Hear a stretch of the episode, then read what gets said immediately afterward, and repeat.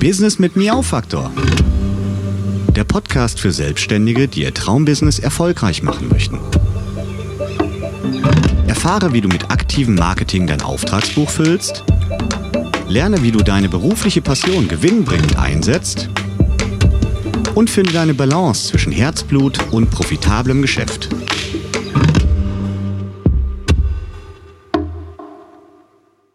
Hallihallo zur Folge Nummer 2 von Business mit Miau Faktor. Ich freue mich, dass ihr wieder dabei seid und heute möchte ich euch ein Thema vorstellen, mit dem ich mich in den letzten Wochen besonders intensiv auseinandergesetzt habe, denn gestern habe ich ein Coaching beendet, mal wieder ein wunderbares Coaching beendet und da war einer unserer Schwerpunkte das Thema, was ist meine Arbeit wert? Ich hatte euch ja schon in der ersten Folge erzählt, dass viele Selbstständige das Problem haben, am Ende ihrer gut gemachten Arbeit Geld zu verlangen und ganz, ganz unsicher sind, was sie überhaupt nehmen dürfen oder nehmen sollten. Und das ist in der Tat gar nicht so einfach. Denn natürlich hängt der Preis einerseits von vielen verschiedenen Faktoren ab, wie zum Beispiel der eigenen Qualifikation. Dann spielen sicherlich auch die Erfahrungswerte eine Rolle und natürlich auch das jeweilige Umfeld, in dem man seine Dienstleistung anbietet.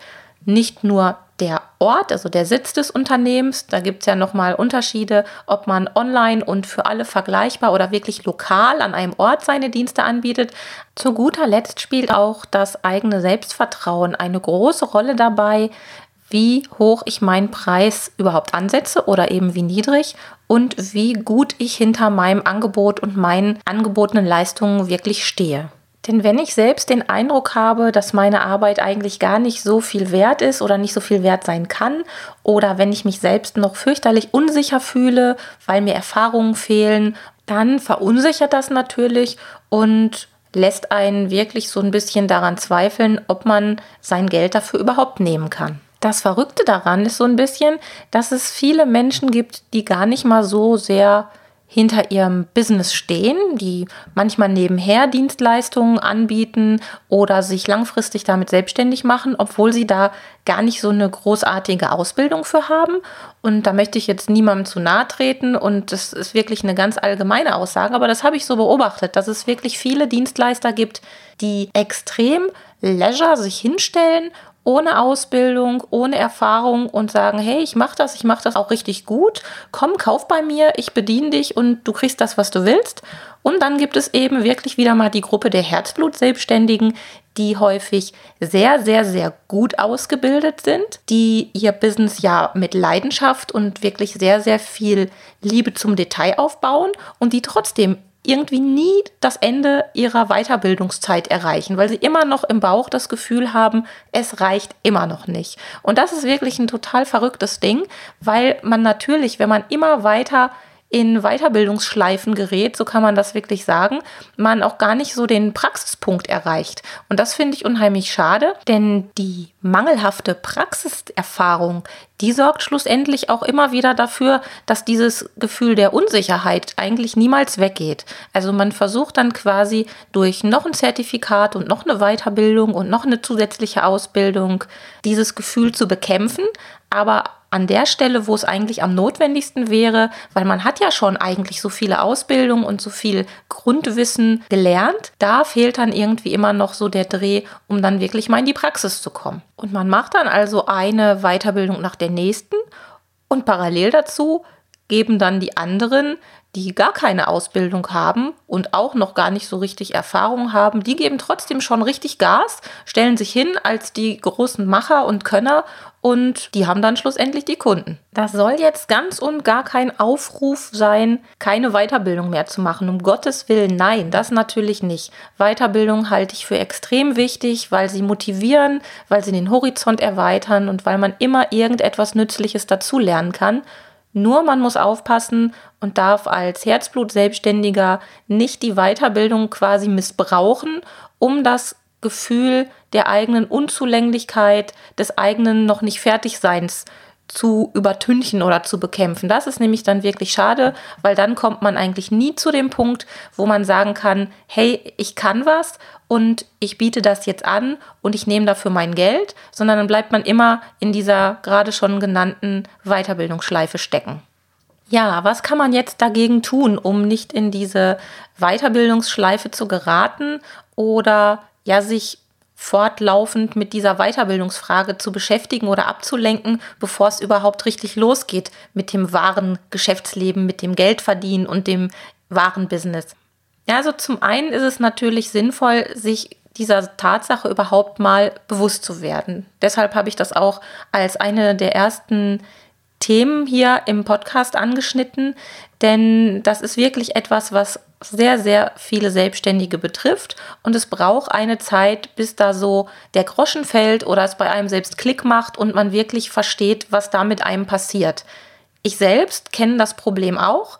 Ich habe auch, als ich in meiner klassischen Berufswelt, in meinem Grafikdesign-Umfeld angefangen habe, immer vor der Situation gestanden, dass ich immer gedacht habe, es reicht noch nicht. Und das ist im Grafikdesign ja auch wirklich ein Problem, da man erst im Laufe der Jahre wirklich Qualität anbieten kann. Das soll jetzt auch wieder nicht heißen, dass man als frisch gelernter Grafikdesigner noch nichts drauf hat, aber es ist wirklich so, dass man eigentlich diesen diese feinen Nuancen, die kann man erst im Laufe der Zeit beherrschen und die lernt man erst im Laufe der Zeit. Und das ist in vielen anderen Berufen natürlich ganz ähnlich. Und wenn man immer wieder vor der Situation steht, dass man geprüft wird oder gefragt wird, vor allem im Kundengespräch, wenn man jemanden neu kennenlernt, Woher weißt denn das alles? Woher hast du das drauf? Haben sie denn schon Erfahrungen?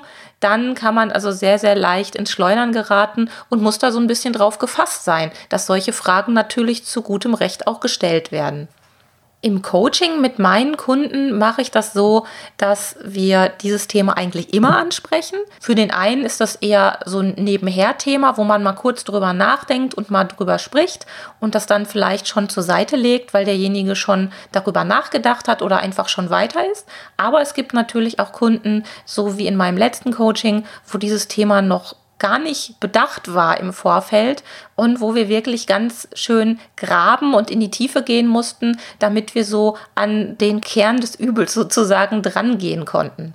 Denn man muss sich wirklich mit sich selbst und seinem eigenen Auftreten und seinem eigenen Gefühl dem Kunden gegenüber ein bisschen beschäftigen und auseinandersetzen. Und das geht im Alltag sehr, sehr häufig unter. Und gerade wenn man sich viel mit Weiterbildung und der eigenen Qualifikation beschäftigt, bleiben solche Sachen ganz häufig liegen und das Problem wird eigentlich nie an der Wurzel gepackt und dann fehlt eigentlich immer so ein, ja, so ein Sprung, bis es dann wirklich mit dem tatsächlichen Geschäftsleben losgehen kann. In beratenden Berufen ist das sogar doppelt schwer bzw. doppelt problematisch, weil natürlich der Kunde, den man da berät, quasi die starke Schulter sucht, denjenigen, der einem helfen kann, der sagen kann, wo es lang geht. Und wenn da rüberkommt, dass man selbst in gewisser Art und Weise noch selbst ganz unsicher ist, dann ist das natürlich wirklich kontraproduktiv.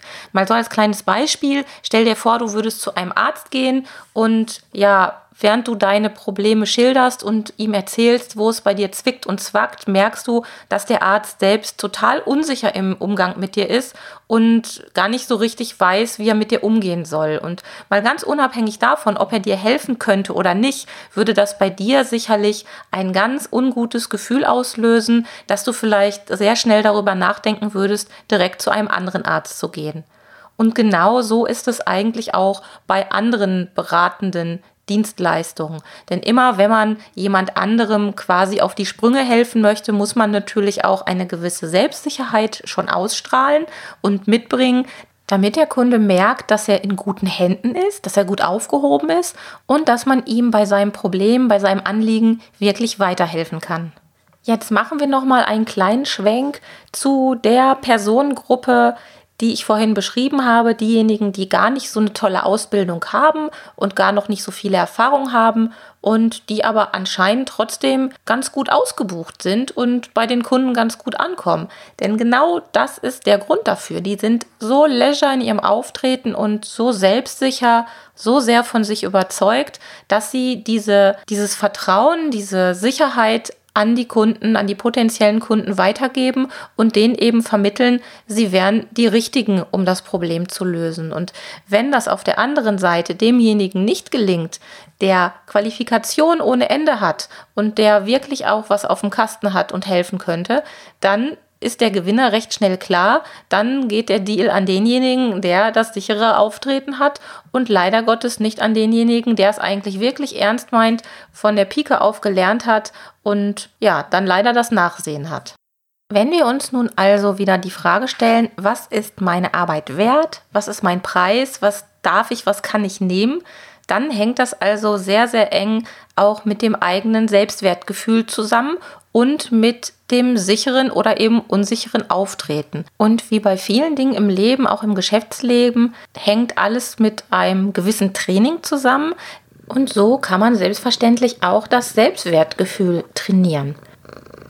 So, jetzt schnurrt mein Pauli euch noch was zum Abschied ins Mikro. Ich würde mich freuen, wenn ihr vielleicht Lust bekommt, an eurem Selbstwertgefühl mit mir gemeinsam zu arbeiten, zum Beispiel in einem Coaching oder auch im Rahmen eines Mentorings. Und natürlich würde ich mich auch über euer Feedback zu dieser Podcast-Folge freuen. Schreibt mir doch einfach dazu an miau.cat-kompetenz.de. So, zum Abschluss dieser Folge habe ich noch einen schlauen Spruch. Denk dran, deine Qualifikation ist nur so viel wert wie dein eigener Glaube an dein Können. Und damit verabschiede ich mich und sage bis nächste Woche. Tschüss.